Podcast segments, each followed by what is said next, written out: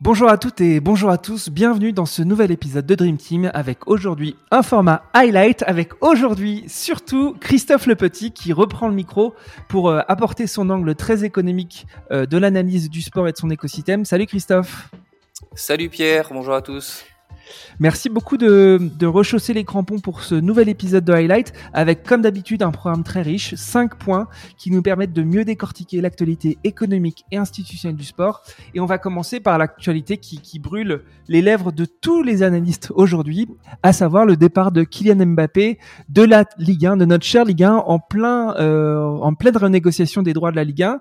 Euh, bah, je voulais euh, que tu peux que tu puisses apporter un peu ton, éclairage que tu as apporté dans dans d'autres médias par ailleurs sur l'impact d'un départ euh, d'une telle star sur la Ligue 1 déjà sur les Ligue 1 et l'écosystème foot euh, en France et puis peut-être dans un second temps l'impact que ça pourrait avoir sur euh, la LFP qui est en pleine renégociation de ses droits et éventuellement sur le PSG. C'est un peu large mais tu vas t'en sortir. Oui, alors bah écoute, déjà, euh, on, on, va parler au conditionnel parce que même si tout le monde écrit beaucoup à ce sujet-là, euh, je crois que l'information n'a pas été confirmée ni par le joueur ni par son club employeur euh, qui reste à ce jour le Paris Saint-Germain. Mais effectivement, euh, il se murmure assez fortement désormais que, que Kylian Mbappé ne, ne prolongera pas l'aventure euh, du côté du, du PSG. immanquablement, effectivement, l'écosystème s'est mis à beaucoup commenter ce, ce, départ probable à la fin de la saison avec différents différents angles d'attaque. Euh, au niveau du Paris Saint-Germain euh, lui-même, évidemment, bon avec la perte sportive que représente ce départ-là, c'est quand même l'un des joueurs stars de, de, la période actuelle, un, un, buteur extrêmement prolifique, probablement candidat au Ballon d'Or chaque année dans les cinq, cinq années qui viennent.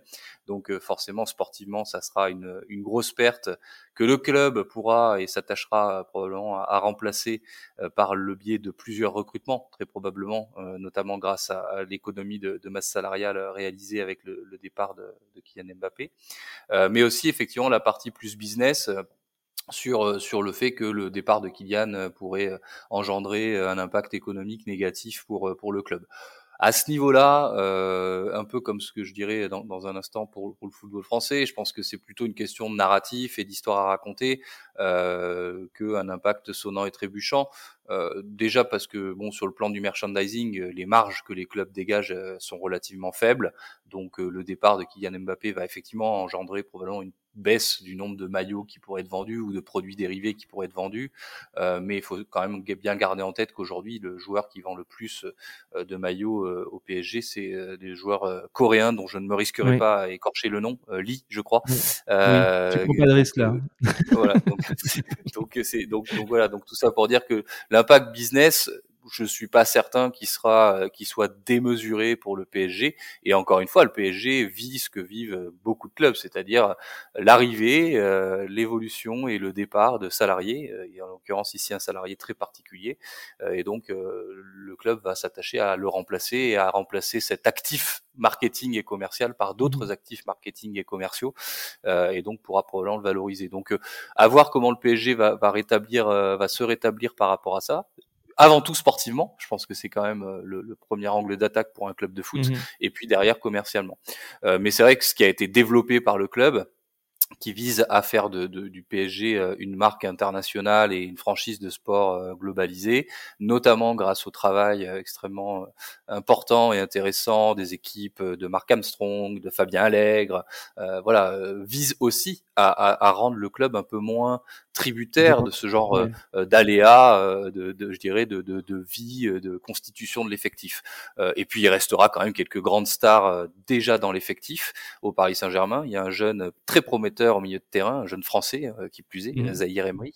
Et puis, et puis voilà, le, le, le Kylian Mbappé sera probablement remplacé par par des joueurs de renom euh, autour desquels le club pourra construire euh, l'avenir et, et, la future histoire à raconter, notamment auprès de sponsors euh, qui pourront venir adosser finalement leur nom au, au Paris Saint-Germain. Donc je ne ouais. serai pas trop inquiet, euh, même si bien sûr je pense que les équipes marketing et commerciales travaillent déjà sur sur tous ces aspects-là. Donc je ça c'est pour... Ouais, ouais je rebondis sur, sur, parce qu'en en fait, en effet, il y a, y a, un débat très passionné qui est notamment euh, transposé par la presse très sportive, mais euh, le PSG, c'est une entreprise. Une entreprise, elle, elle, dérisque, elle se dérisque en diversifiant euh, ses revenus, en faisant tout un tas de, de choses pour éviter d'avoir d'être très impacté par un événement, notamment un événement comme la, la, le départ d'un salarié de d'envergure. et donc, faut aussi remettre ça au remettre cette église au milieu du village. C'est qu'un club de foot, notamment le PSG, notamment a dû prévoir le départ de certains assets, de certains actifs comme Kylian Mbappé pour ne pas être trop impacté sur ses revenus et, sa rentabilité. Ouais, complètement. Et sachant qu'en plus, ce départ-là, il avait été très proche de se produire il y a deux ans, donc euh, c'était déjà un, un, case study qui avait dû être analysé à l'époque, euh, et que le PSG a enregistré euh, depuis quelques mois le départ de, de, de, Verratti, de Neymar, de Messi, et donc quelque part, ils ont aussi cette habitude-là de travail. Et, et, encore une fois, je pense que euh, c'est assez, c'est assez marrant. Je sais pas ce que ça traduit de notre relation au football, euh, euh de notre culture même un petit peu footballistique, mais euh, Manchester United a perdu Cristiano Ronaldo. Il fut un temps le Real Madrid a aussi perdu Cristiano Ronaldo. le Barça a perdu Messi. Je veux dire, tous les grands clubs, à un moment donné, perdent euh, le joueur star de, de, leur effectif, soit parce qu'ils mmh vont, euh, ce joueur star va, va, jouer dans un autre club, soit parce qu'il prend sa retraite. Euh, et donc finalement, ça n'est ni plus ni moins que la vie normale d'un club de foot et d'une entreprise. Et euh, il faut surtout pas le vivre comme un psychodrame. Euh, le PSG est l'un des clubs les plus importants aujourd'hui du football européen. Il n'en reste pas moins que certains de ces joueurs peuvent avoir envie à un moment d'aller voir ce qui se passe dans d'autres championnats. Qui plus est quand on parle d'un joueur comme Kylian Mbappé, qui est un joueur français formé en France qui aura donné entre guillemets euh, sept ans de, sa carrière professionnelle au PSG, ce qui est colossal quand on replace ça euh, sur la durée de vie professionnelle de, la carrière d'un footballeur. Et donc sur le PSG, on se disait bon, a priori ils ont bien prévu leur coup. Euh, côté LFP, quelle est ton analyse? Ouais, alors côté LFP, je pense qu'il y a là aussi, euh, on a vu beaucoup d'articles fleurir, c'est le drame, euh, les droits télé vont s'effondrer, euh, ça va être impossible de renégocier quoi que ce soit dans ce contexte-là. Alors effectivement, il y a une négociation qui est en cours et, et, et qui, est, qui est ardue, hein, visiblement. Il y a eu un appel d'offres au mois d'octobre qui a été déclaré infructueux. On est dans des négociations aujourd'hui de gré à gré, c'est-à-dire que la LFP négocie en direct avec les diffuseurs potentiellement intéressés en vue de signer ce contrat qui, démarra, qui démarrera au 1er juillet 2024. Donc effectivement, les négociations aujourd'hui, euh, elles se déroulent et tous les éléments vont être utilisés euh, dans la négociation par les, les, deux parties, c'est-à-dire par la LFP mais aussi par les diffuseurs. Donc euh, peut-être que ça en sera, que ça sera évoqué dans, dans, dans, les discussions entre la Ligue et Dazone et Amazon et peut-être Beansport, etc. Mais je pense véritablement moi que ce qui fait la valeur des droits télé, c'est pas la présence ou non de Kylian Mbappé. Euh, je, je, maintiens ça. Si on réalise, si on si on si on analyse les, les, choses sur un plan économique, il y a différents éléments qui font de la valeur euh, des droits télé. Euh, globalement, on va dire il y en a peut-être trois, le, mais qui sont intimement connectés les uns aux autres. Euh, c'est-à-dire un, ce qui fonde vraiment la valeur économique d'une compétition sportive, c'est son incertitude son incertitude à tous les niveaux. C'est-à-dire c'est pas juste l'incertitude pour savoir qui va être champion, parce que là, sinon, effectivement, euh, en France, on sait que c'est très souvent le PSG qui va gagner, même s'il ne gagne pas tous les ans. Mais l'incertitude, c'est l'incertitude pour le titre, c'est l'incertitude pour les qualifications européennes, et c'est l'incertitude pour euh, la relégation. Euh, à ce niveau-là, je trouve que le championnat de France est plutôt euh, incertain, euh, avec de la compétition mmh. et de l'intensité compétitive à, à, tous les niveaux. Et ça, c'est important. Ça, c'est vraiment la base. C'est ce qu'une ligue doit essayer de privilégier, euh, protéger, c'est l'incertitude et bien sûr l'intégrité de la compétition, mais vraiment l'incertitude. Une fois qu'on a une compétition incertaine, cette compétition, elle va potentiellement intéresser les médias et notamment les diffuseurs euh, et notamment les diffuseurs payants, puisqu'aujourd'hui le, le foot professionnel est sur la, la télévision payante, euh, pour, pour deux raisons. Euh, le premier, la première raison, c'est est-ce que détenir les droits de la Ligue 1, ça génère de l'abonnement? Est-ce que ça déclenche la prise d'abonnement, d'avoir tout ou partie des droits de la Ligue 1 sur ses antennes? Ça, c'est vraiment le, le, la question clé. Euh, et, et clairement, aujourd'hui, sur le marché de la télévision payante, avoir des droits sportifs c'est important. Avoir des droits sportifs premium, ça l'est encore plus. Et la, les droits de la Ligue 1 font partie de ces droits sportifs premium. Donc il y a une valeur, quoi qu'on en dise. Kylian Mbappé ou pas Kylian Mbappé, il y a une valeur. Parce qu'en fait, les, les fans français qui vont s'abonner à la télévision payante, ils vont pas s'y abonner pour Kylian Mbappé, ou alors de façon très très marginale. Ils vont s'y abonner parce que c'est un fan de Lens qui va vouloir suivre les rencontres des 100 et or, parce que c'est un fan de l'OM qui est un peu en difficulté cette année, qui va vouloir suivre hmm. euh, les, les, péripéties et les aventures de, de, de son club de cœur, un fan euh, de Lyon qui va vouloir voir si le, le club s'en sort euh, et redevient un candidat crédible. Et donc finalement, il y a des fans un peu partout de tous les clubs et les gens s'abonnent pour suivre leur club, pas pour suivre uniquement les 35 euh, buts que Kylian Mbappé va pouvoir euh, marquer dans la saison. Et donc c'est ça qui est important, c'est est-ce que ça déclenche de l'abonnement et combien d'argent je, génère par abonné? Et c'est ça qui fonde euh, véritablement ensuite la mise que les diffuseurs vont être capables de mettre sur la table pour acheter ou pas euh, les droits télé. Donc premier élément, l'incertitude. Deuxième élément, est-ce que ça déclenche des abonnements? Et troisième élément, euh, qui est diablement important, euh, c'est quel est le niveau de concurrence sur le marché. parce que vous pouvez avoir une compétition extrêmement incertaine qui potentiellement générerait beaucoup d'abonnements. Si vous n'avez qu'un seul diffuseur qui est intéressé, les prix ne monteront pas. il faut de l'intensité concurrentielle sur le marché, c'est-à-dire qu'il faut au moins deux ou trois euh, diffuseurs potentiellement intéressés qui vont pouvoir se concurrencer justement en fonction de, du potentiel commercial que représente la, la Ligue 1 euh, pour éventuellement euh, ensuite enchérir et enchérir le plus haut possible. En tout cas, c'est les souhaits de la LFP. Donc c'est un petit peu tout ça qui font de la valeur économique des droits domestiques. Là où j'ai une analyse un peu peut-être différente, c'est sur la partie des droits internationaux. Et on sait que là, il y a, il y a une énorme marge de progression. On était aux mmh. alentours de 80 millions d'euros par an sur ce, sur ce plan-là. Et sur les droits internationaux, il est vrai, là, je pense, que le fait d'avoir des grandes stars joue un peu plus. Parce que quand vous allez chercher de l'abonnement sur les marchés asiatiques, africains, sud-américains, nord-américains, ce que vous vendez, c'est effectivement le prestige de votre compétition. Et là, si vous avez des actifs à mettre en avant, comme Kylian Mbappé, comme avant Messi euh, ou euh, ou euh, euh ou Neymar, et, ou d'autres, voilà. Mais peu importe, c'est aussi ça que vous allez mettre en avant. Et donc c'est vrai que peut-être à ce niveau-là, le départ d'Mbappé pourrait être quelque chose qui sera plus impactant. Mais encore une fois, on part d'un niveau qui est relativement bas, 80 millions d'euros annuels. L'objectif était à 200 millions d'euros annuels. Entre les deux, il y a une marge de progression. Euh, et donc, je pense que malgré tout, et encore une fois, en travaillant sur la qualité du, football français, qui est un championnat euh, qui est sportivement quand même intéressant, euh, qui a des résultats en Coupe d'Europe qui pourraient certes être meilleurs, mais qui ne sont pas si mauvais que ça, et qui a aussi des histoires à raconter sur la production de talents sportifs, sur le, le fait que beaucoup des grandes stars passent par le championnat de France à un moment ou à un autre il y a de la possibilité de valorisation. Donc tout ça pour dire au bout du compte que je suis pas certain, contrairement à beaucoup d'analystes euh, qui écrivent sur le sujet, que l'effet soit vraiment extrêmement négatif. Mmh est-ce que tu pourrais nous dire euh, quand est-ce que va se terminer le, feuilleton de, LFP et renégociation de droits et euh, c'est prévu pour quand exactement?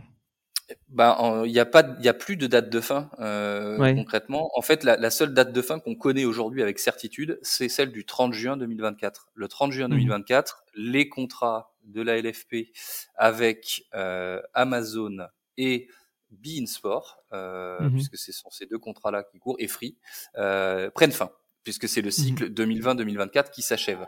Et donc, il faut signer le plus tôt possible. Euh, pour la LFP pour la LFP et pour les clubs mmh. et pour les clubs parce que euh, mais, mais dans l'absolu on, on, peut aller jusqu'à jusqu'au 30 juin voire après euh, ce qu'il faut à tout prix éviter c'est de se rapprocher le plus possible du début de la saison 2024-2025 et puis au-delà de ça il, il, faut je disais il faut signer le plus tôt possible parce que Aujourd'hui, oui, la LFP a besoin de visibilité et sa société commerciale, mais ce sont aussi et surtout peut-être les clubs qui ont besoin de visibilité parce qu'il faut qu'ils sachent combien ils vont pouvoir mettre sur cette ligne de droit télé euh, dans leur budget 2024-2025 qui va conditionner finalement leur capacité à conserver quelques-uns de leurs meilleurs joueurs, à en recruter d'autres et euh, les masses salariales qu'ils vont pouvoir engager. Donc euh, là, je, je, je dirais qu'il faudrait que ça se signe assez rapidement. Et il faudrait également que ça se signe rapidement, non pas que pour la LFP, parce que ça les gens l'oublient, mais aussi pour les diffuseurs. Parce que si mmh. d'aventure tout ou partie des droits euh, et, revient à un diffuseur qui aujourd'hui soit n'est pas présent sur le marché, soit n'a pas déjà de la Ligue 1, il va, il va falloir que ce diffuseur puisse installer son offre, la bâtir, mmh la commercialiser en vue de pouvoir recruter des abonnés très tôt. Donc en fait, tout le monde globalement a quand même intérêt à ce que ça se signe dans les prochaines semaines et à ne pas trop laisser traîner les choses, même si encore une fois dans la négociation, euh, chacun va essayer de faire de son mieux. La LFP pourra en avoir le montant le, plus élevé et puis les diffuseurs peut-être pour euh, dépenser le moins. Mmh. Écoute, merci beaucoup, c'était très clair. Euh, je te propose de passer au, deuxième sujet, et qui est un sujet que tu connais évidemment très bien. Je voulais vraiment qu'on aborde euh, un des, principaux, euh, une des principales missions que, toi, à titre personnel, tu, opères chaque année, c'est la tenue et l'organisation du master pour les professionnels, les, joueurs de foot internationaux qui viennent euh, se former après leur carrière au sein du CDES, euh, donc du, Centre de droit et d'économie du sport. J'aimerais bien que tu, nous expliques ce master, cette formation qui a, je crois, été créée en partenariat avec l'UEFA, et que tu nous dises un petit peu la genèse, les profils que tu as, ce qu'ils apprennent et ce qu'ils se font après cette formation.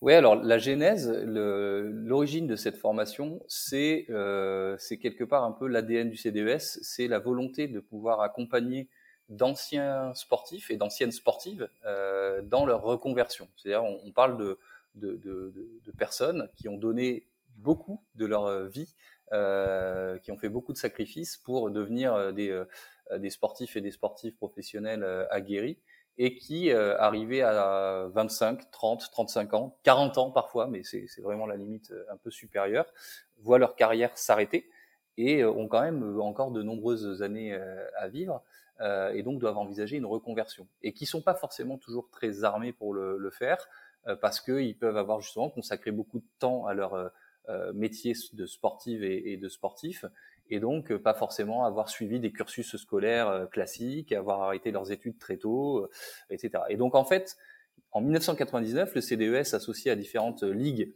et fédérations de sport en France, a lancé un diplôme qui est un diplôme de manager général de club sportif professionnel, qui était le premier diplôme universitaire, donc en partenariat avec l'Université de Limoges. On délivre un diplôme de l'Université de Limoges qui s'adressait à ces sportifs pour les accompagner dans leur seconde carrière, qui est quand même euh, importante, pour faire en sorte que ces sportifs et ces sportifs puissent se reconvertir dans, dans le sport. Donc ça, c'est vraiment l'ADN, c'est quelque chose qu'on a développé très tôt.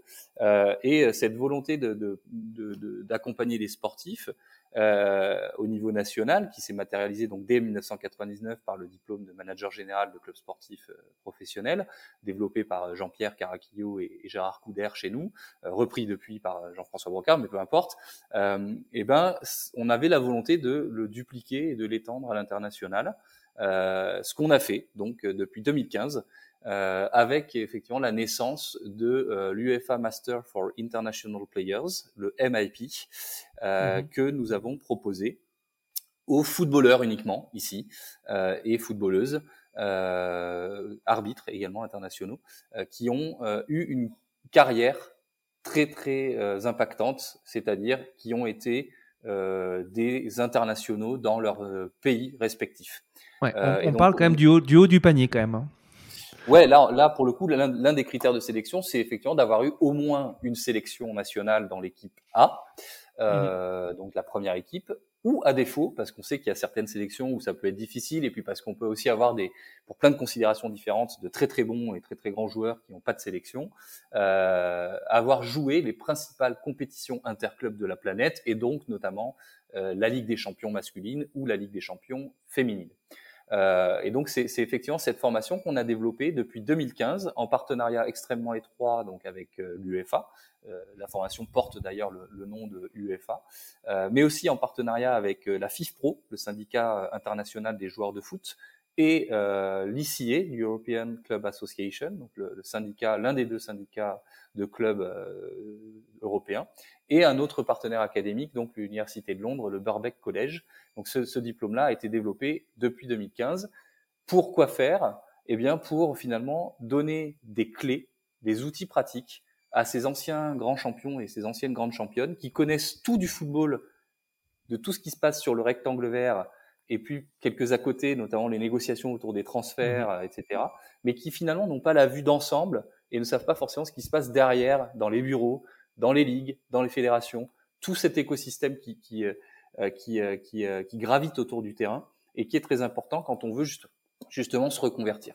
Donc on a, on a développé cette formation parce que nous, on est persuadé que ces sportifs et ces sportives, ils ont vraiment des qualités intrinsèques liées à leur carrière sportive qui leur permet, euh, qui leur permettent pardon, de, de pouvoir devenir potentiellement de très très grands dirigeants sportifs demain.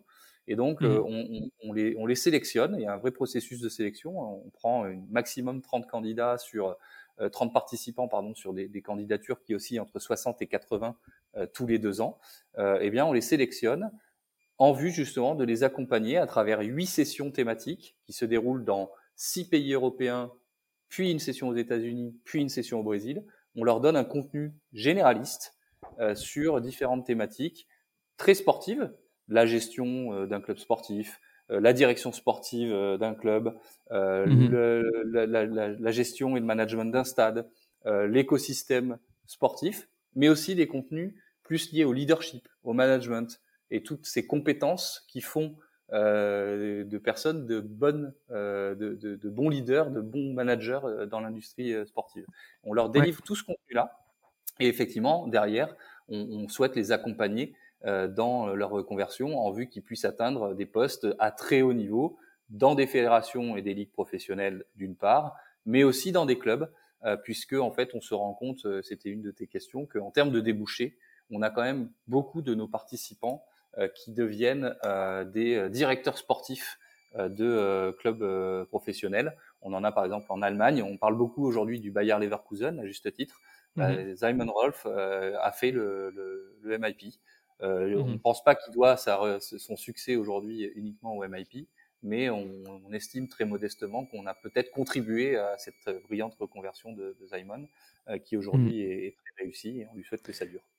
Ouais. Le CDS c'était déjà et se distingue déjà avec son, fabuleux euh, DU, son diplôme d'université qu'il a euh, distillé auprès de, pas mal de grands noms du foot français. On pense à Zidane et on pense euh, évidemment à d'autres. Moi, ce, qui que je voulais savoir, c'est, euh, tu vois beaucoup d'étudiants et donc euh, là, c'est des étudiants un petit peu particuliers. Qu'est-ce qu'il est distingue Qu'est-ce qui les singularise euh, ces étudiants euh, quand, quand, quand, quand, tu leur quand tu leur euh, donnes un cours ou quand ils apprennent des choses au, sein de différents workshops? Qu'est-ce qui pourrait nous aider à, à, comprendre en quoi ils sont même même différents sur sur intellectuellement quand ils quand ils sont comme ça en cours?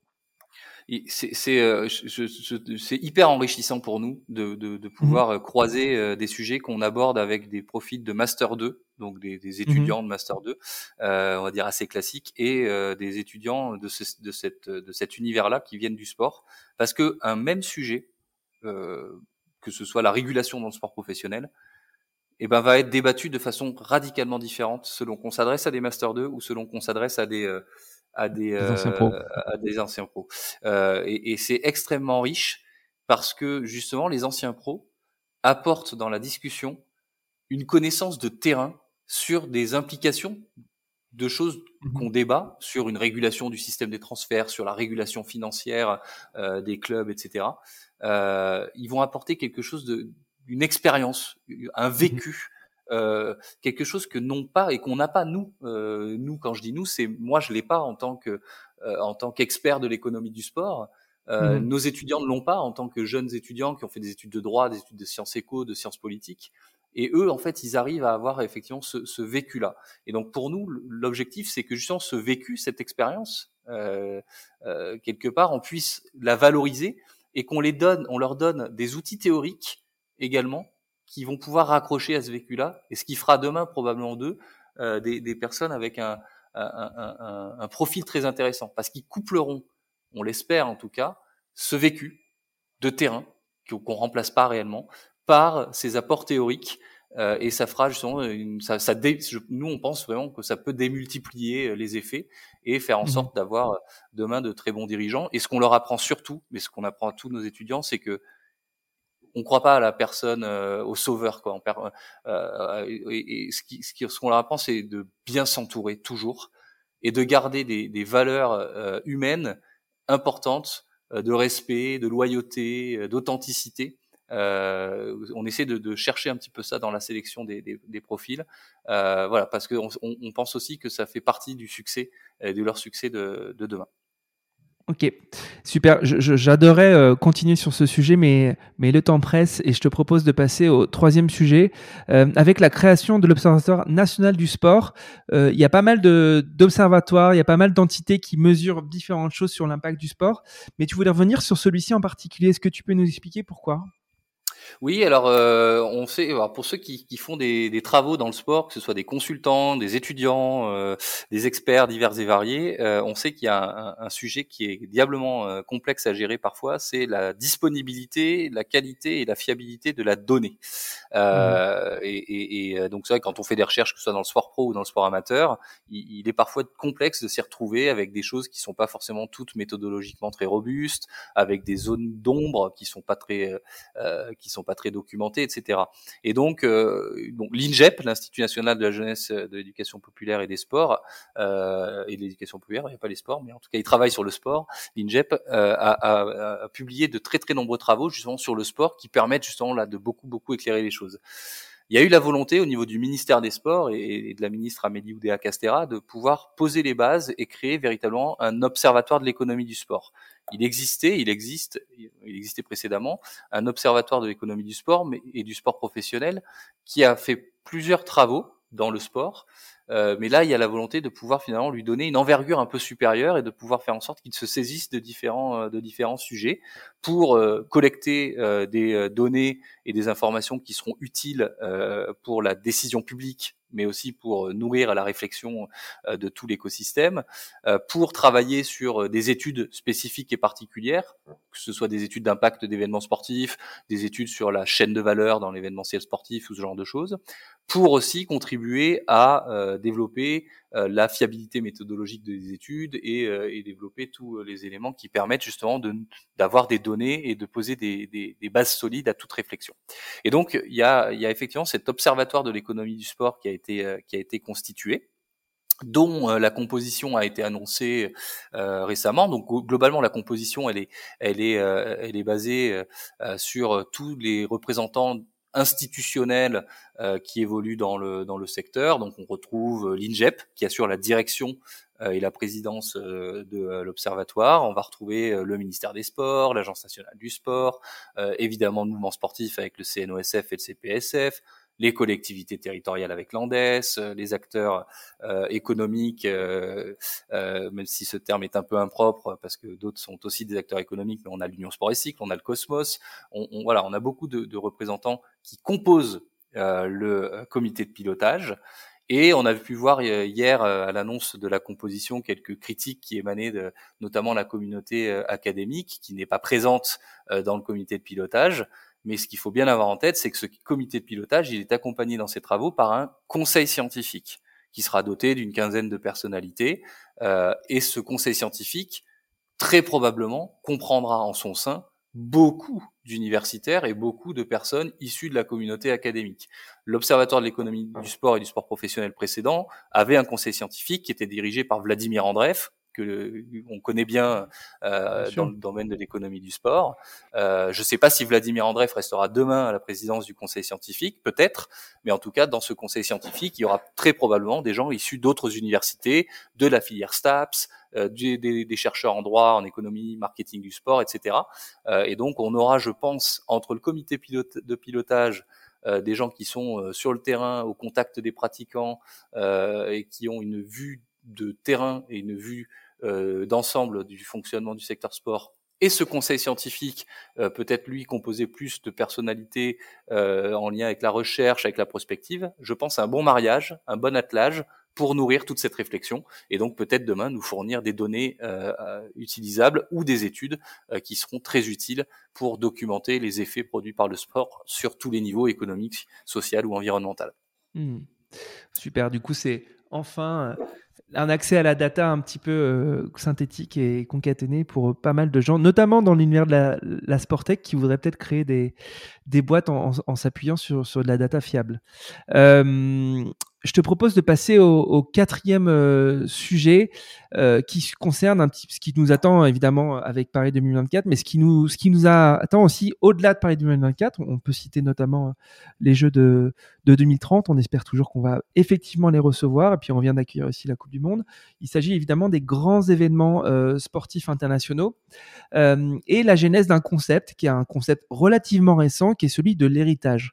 tu voulais revenir sur le rapport que vous réalisez notamment pour Paris 2024, mais aussi peut-être revenir aussi sur la genèse de ce concept d'héritage qui est relativement nouveau et pourquoi il a tant d'impact aujourd'hui. Oui, alors je ne vais pas revenir trop sur le rapport parce que l'autopromotion, on en a déjà fait avec le MIP, mais effectivement, nous, on a, produit un rapport d'évaluation avec nos partenaires de, de l'agence phare et, de Pluricité, euh, rapport d'évaluation de la stratégie héritage et durabilité de Paris 2024. Donc, on n'a pas analysé tout l'héritage de Paris 2024, il faut bien l'avoir en tête, mais on analyse et on évalue la stratégie héritage et durabilité de Paris 2024, dans laquelle il y a des actions du comité Paris 2024, mais aussi des actions des parties prenantes développées pour justement bâtir cet héritage social et environnemental des Jeux. Mais je ne vais pas trop parler de ce rapport-là, il est disponible euh, sur notre site internet et sur le site internet de Paris 2024. Euh, je vais plutôt effectivement parler de ce concept d'héritage et, et c'est euh, l'annonce finalement d'éléments sur Los Angeles 2028 qui m'a fait dire mhm. que c'était un, un, élément intéressant parce qu'en fait on se rend compte que pendant très longtemps, le débat a porté sur l'impact économique des grands événements sportifs, euh, voilà, avec des études qui étaient plus ou moins bien faites, euh, euh, avec des, des, des, des, résultats qui étaient plus ou moins crédibles, et que le débat finalement sur l'impact économique, euh, il s'est déplacé progressivement sur la question de finalement, oui, il y a peut-être un impact économique est encore, mais finalement, c'est pas tellement ça l'important. L'important, c'est la trace, je dirais, de long terme qu'un événement sportif peut laisser à une un territoire d'accueil, que ce soit un pays, une ville, une région, euh, et à une population haute. Euh, et effectivement, de plus en plus aujourd'hui, les organisateurs d'événements sportifs sont poussés, euh, sont incités, sont vraiment euh, encouragés à travailler de façon avérée, tangible et effective sur cette question de l'héritage. Et c'est vraiment quelque chose d'important parce que finalement, bah, accueillir un événement sportif, ça nécessite beaucoup de moyens. Quand je parle de moyens, je parle bien sûr de moyens financiers, euh, parce qu'il faut financer les, les, événements, alors avec leur diversité de modèles économiques, selon qu'on est euh, mmh la Coupe du Monde de rugby, les Jeux euh, de Paris 2024 ou les championnats du monde d'escrime, on n'a évidemment pas le, modèle, le même modèle économique, mais ça nécessite beaucoup de ces moyens financiers, ça nécessite beaucoup de moyens humains, beaucoup d'énergie de toutes les parties prenantes. Et donc finalement, bah, au-delà des, des aspects économiques, ce qu'on est en droit d'attendre, euh, c'est aussi euh, cet héritage, c'est, euh, c'est-à-dire est-ce que l'événement, il va venir, il va passer, et puis ça va faire 15 jours de fête, 3 semaines de fête, et puis ensuite on n'en parlera plus, ou est-ce que ça va permettre d'impulser véritablement des changements structurels dans la société, pour les territoires d'accueil, etc. Et je pense que ça, c'est quelque chose à vraiment travailler, et pas juste à le travailler sous l'aspect de la communication, mais vraiment à le travailler de façon très tangible, en bâtissant très en amont des stratégies, euh, en y dédiant des moyens financiers et humains importants, et en documentant par le biais d'une évaluation chemin faisant et euh, une évaluation finale euh, pour véritablement pouvoir faire en sorte d'évaluer si l'événement a vraiment laisser un héritage ou pas, ce qui s'est mmh matérialisé, ce qui s'est produit, ou au contraire ce qui ne s'est pas produit. Euh, Paris 2024 s'est lancé dans, ce, dans cette stratégie-là. Hein, le, le, la stratégie héritage, elle a été bâtie très tôt. Marie Barsac, qui est la directrice héritage, euh, est arrivée très très vite dans les équipes de Paris 2024. Il y a eu le fonds de dotation qui a accompagné beaucoup de lauréats euh, sur tout le territoire, etc. On voit que Los Angeles, on est en 2024, prévoit, présente déjà des éléments qui lui permettent de dire voilà, à travers sa, stratégie héritage, il y a eu euh, beaucoup de, de, jeunes athlètes qui ont été encouragés à pratiquer. Euh, il y a eu euh, des des, des, des, équipements ou des aménagements sportifs qui ont été réalisés. Et donc c'est ça qui est intéressant. Un héritage, ça, ça, ne se décrète pas, ça ne se matérialise mmh pas comme ça en claquant des doigts. Ça se construit, ça se co-construit entre l'organisateur et toutes les parties prenantes. Ça se planifie, ça s'accompagne et ça s'évalue. Et c'est vraiment quelque chose d'important euh, qu'il faut vraiment euh, euh, vraiment encourager euh, parce que euh, ça contribue aussi cet héritage ou pas à l'acceptabilité sociale euh, des événements qui sont accueillis. Et voilà, donc je voulais prendre ce petit prétexte euh, euh, sur l'annonce de, des premiers éléments de l'héritage de, de, Los Angeles 2028 et puis sur la publication de, de notre rapport d'évaluation pour replacer ce, ce concept-là et, et, encourager finalement tous les organisateurs sportifs d'événements sportifs pardon, à, à, travailler sur ce sujet et à vraiment laisser des, des, des, indicateurs de suivi. L'OCDE fournit d'ailleurs un, un guide d'indicateurs extrêmement intéressants que chaque organisateur sportif, mais euh, également euh, des événements culturels ou des événements politiques, pourra s'approprier euh, pour justement eh bien documenter et, évaluer les, effets qui sont produits. Ouais. Moi, ce qui me questionne sur ces sujets, c'est la notion d'attribution. Là, sur 2024, on, lance la, comme cause nationale, comme grande cause nationale, la pratique du sport. Il y a effectivement les jeux. Comment on attribue spécifiquement au jeu, enfin en tout cas aux grands événements sportifs, le fait que peut-être euh, euh, les Français vont un peu plus bouger euh, par rapport à, tout le dispositif qui va être mis en place par rapport à la grande cause nationale. Donc je suis un peu curieux et, peut-être un peu même quelques doutes sur notre capacité à attribuer à des événements bah, des changements majeurs et structurels dans les sociétés. Quelle, est, ta réponse un peu sur ce sujet? Mais c'est toute la difficulté. Euh, et, la question que tu poses, elle, est vraiment euh, à la fois très pertinente et, très légitime. Euh, c'est euh, de savoir à quel moment on peut attribuer ou pas euh, les résultats de quelque chose à l'organisation d'un événement, événement, sportif. Et finalement, quand tu reprends la définition du, du CIO sur ce sujet, le CIO en fait, il définit l'héritage comme le résultat d'une vision, d'une vision conjointe entre finalement une vision commune entre celle du mouvement olympique et celle du territoire hôte et de ses parties prenantes, euh, qui va faire bah, matérialiser des bénéfices tangibles et intangibles à long terme qui ont été soit amorcés, soit accélérés par l'accueil des Jeux olympiques. Mmh. Donc ça veut dire qu'en fait, et c'est tout le point clé, si on veut parler de l'héritage d'un événement sportif, il faut vraiment s'intéresser au lien de causalité, c'est-à-dire en quoi des événements qui se produisent positifs ou négatifs, sont nés, amorcés, grâce à l'accueil d'un événement, ou ont été accélérés par un événement.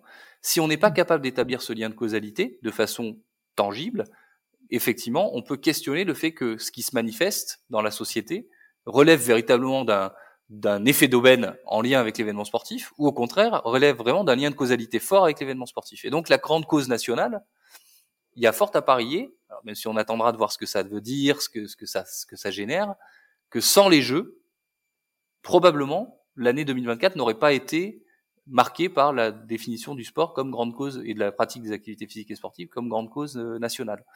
Euh. Est-ce que les Jeux, est-ce que Paris 2024 sont euh, ont amorcé et impulsé le dispositif des 30 minutes d'activité physique quotidienne à l'école? Probablement, oui. Euh, mmh. Derrière, c'est l'État qui se réapproprie ce, ce, ce concept et, cette initiative, puisque l'État est responsable à l'école de la mise en place euh, de, euh, des activités, et donc l'État généralise le concept. Donc là, il y a un lien de mmh causalité qui me semble assez établi. Mais derrière, au-delà de ce concept-là, c'est qu'est-ce que ça génère finalement ces 30 minutes d'activité physique euh, quotidienne à l'école? Déjà, un, est-ce que c'est mis en place? Et deux, qu'est-ce que ça génère? Et ça, c'est qu'est-ce que ça génère? L'héritage, en fait, ça se matérialise pas euh, à, à, trois semaines après les événements. Et c'est ça qu'il faut aussi que les décideurs comprennent. On a, on a toujours la tendance à vouloir euh, faire des études qui, euh, juste après les événements, permettent de documenter les effets économiques, sociaux, environnementaux. Non, l'héritage d'un événement sportif, encore plus comme les Jeux, ça se mesure probablement sur une échelle temporelle de dix ans après les événements. Euh, Holger Preuss euh, et, a notamment beaucoup travaillé sur ce concept-là. C'est un économiste du sport allemand. Et effectivement, lui, il pense qu'il faut analyser l'héritage d'un événement sportif à dix ans. Euh, après mmh un événement. Donc euh, c'est quelque chose de complexe, mais effectivement, euh, toute la question de savoir si on peut attribuer les effets à la fois positifs ou négatifs, c'est de savoir si l'événement, ici en l'occurrence les mmh jeux, est vraiment directement responsable. Est-ce qu'il y a un lien de causalité fort et, et avéré entre la création, l'impulsion d'une action ou de quelque chose, ou la, son accélération. Si on arrive à, la conclusion que oui, alors oui, là, on peut parler d'héritage de l'événement. Si c'est non, effectivement, là, c'est plutôt un effet d'aubaine ou quelque chose qui s'est passé par accélération ou entraînement, mais pas lié au jeu. Ouais. Écoute, super clair. Merci beaucoup pour, euh, pour ces éclairages. Je te propose qu'on aborde le, cinquième et dernier point euh, et on va parler rugby. Le rugby en ce moment, notamment du côté fédéral, est un petit peu au milieu d'une tempête. Euh, et puis du côté de la Ligue nationale de rugby, il y a un nouveau plan stratégique qui a été établi et tu voulais revenir sur ce dernier. Oui, je trouve, euh, je trouve intéressant, tout comme le, le, fait que les événements euh, réfléchissent très tôt à leur héritage, je trouve intéressant également que les ligues professionnelles, ici en l'occurrence la Ligue nationale de rugby, euh, pensent aussi à leur, à leur stratégie de développement. Euh, mmh Et donc la Ligue nationale de rugby a annoncé il y a quelques semaines et a présenté euh, son nouveau plan stratégique sur la période 2023-2027, qui est en fait le, le second plan stratégique. Il y avait, en avait eu un premier qui était de 2016 à 2023, euh, qui avait été impulsé euh, par la, la, gouvernance précédente, euh, qui avait mis en, place plusieurs euh, enfin qui s'est pardon traduit par la mise en place de plusieurs éléments, hein, que ce soit euh, les éléments liés à la, la, collaboration entre les clubs pro et la fédération euh, sur la mise à disposition des, des, des, internationaux pour les équipes de France, le lancement et le développement du, du Sevens avec le, le, l'inextenso Super Sevens, le dispositif des joueurs issus de la formation française, la réforme des indemnités de, formation, peu importe, il y a eu beaucoup de choses et ce plan-là a pris fin. Il y a eu une évaluation qui a été qui a été menée et un nouveau plan a été bâti. On va pas revenir en détail sur, ce nouveau plan, mais en, gros, il, il, a trois ou quatre, on va dire, euh, piliers. Euh, un premier pilier vraiment sportif, euh, qui euh, a vu donc la LNR et, et, ses parties prenantes se questionner sur les formats des compétitions, euh, sur la question de la formation pour faire en sorte que le rugby français reste un, un rugby de très très haut niveau à l'international, sur la collaboration encore une fois, euh, pour la mise à disposition des internationaux en équipe de France. Voilà, il, y a, il y a ce pilier très sportif. Il y a un pilier lié à l'exemplarité des pratiques, donc là qui va plutôt toucher à, à, tout ce qui va être autour de la pratique féminine, euh, sur le, le, la digitalisation euh, de l'écosystème euh, du rugby professionnel, sur l'innovation. Euh, il y a un pilier sociétal, voilà. Est-ce que le rugby professionnel peut avoir une influence euh, dans la société euh, à travers le rugby amateur, à travers le développement de la culture rugby et puis à travers tout ce qui va relever, relever de la RSE. Et puis je disais trois ou quatre piliers parce qu'en fait le dernier pilier c'est plutôt le pilier des moyens, c'est-à-dire bah, quels moyens finalement la LNR va consacrer à la mise en œuvre de ce plan stratégique. Donc au-delà du mmh. contenu, encore une fois, ce que je trouve intéressant, c'est la démarche, la démarche de co-construction. La LNR n'a pas réfléchi du tout toute seule euh, à ce niveau-là. Ils ont réfléchi ensemble avec la FFR. Euh, voilà, on sait que la, la Ligue reçoit une délégation euh, de la FFR pour organiser les compétitions professionnelles. Donc évidemment qu'il y a des liens très forts entre les deux entités, euh, notamment aussi à travers la mise à disposition des, des, internationaux. Il y a eu la participation de Tech 15, donc le syndicat des entraîneurs. Il y a eu la participation de Proval, euh, qui est le syndicat mmh. des joueurs. Il y a eu la participation de l'Union des clubs professionnels de rugby, euh, des clubs eux-mêmes. Euh, de plusieurs personnalités qualifiées. Et je trouve que cette co-construction, elle est intéressante euh, parce que justement, bah, elle permet de fixer un cap, elle permet de se fixer des objectifs à atteindre à l'horizon 2027, des temps de passage. Euh, et là encore, ben voilà, je trouve que c'est intéressant parce que on a une ligue et on a un écosystème qui ne se contente pas entre guillemets d'uniquement proposer du spectacle sportif, c'est-à-dire proposer des compétitions de rugby professionnelles, mais qui se qui se veut être un acteur aussi au service des territoires, au service de la société, au service du développement global du rugby. Et je trouve que, encore une fois, cette démarche-là est, est, intéressante pour ce qu'elle dit aussi de la façon de penser euh, des acteurs sportifs. Écoute, magnifique conclusion. Je te remercie infiniment, Christophe, pour euh, ces, ces, un peu plus de 40 minutes passées ensemble. Euh, un peu long. Non, non, non, au contraire. Euh, il y avait cinq, cinq sujets euh, hyper riches, donc aucun souci. Et, et l'actualité, comme d'habitude, est particulièrement riche. Euh, on se donne rendez-vous dans, dans, quelques semaines, quelques mois pour un nouveau highlight euh, très axé économie. Ça te va? Eh ben avec grand plaisir, j'aurai euh, plein d'actualités, je pense, là dans les mois qui viennent à, à décrypter, puisque plus on va s'approcher des jeux, plus il va se passer des choses. Donc euh, avec plaisir, je passerai le relais à mon, à mon, camarade Benjamin, Benjamin qui va vous retrouver certainement dans le prochain highlights. Exactement. Merci pour cette transition et à très bientôt, Christophe. Ciao. À bientôt. Bye. Merci d'avoir écouté Dream Team. J'espère que cette causerie vous a plu. Si vous souhaitez soutenir ce podcast, partagez-le à vos amis, mettez plein d'étoiles sur Apple Podcast ou sur Spotify. Mais surtout, parlez-en autour de vous, à vos amis passionnés de sport. Je vous assure que ça boostera le podcast. Vous pouvez aussi me suivre sur LinkedIn, sur Instagram ou sur Twitter en cherchant Dream Team Podcast. N'hésitez surtout pas à m'envoyer vos commentaires, à partager les épisodes en me taguant et bien sûr à me suggérer des invités. Pour amener le podcast le plus loin possible, j'ai besoin de vous. Encore merci pour votre écoute. On se donne rendez-vous à la prochaine causerie.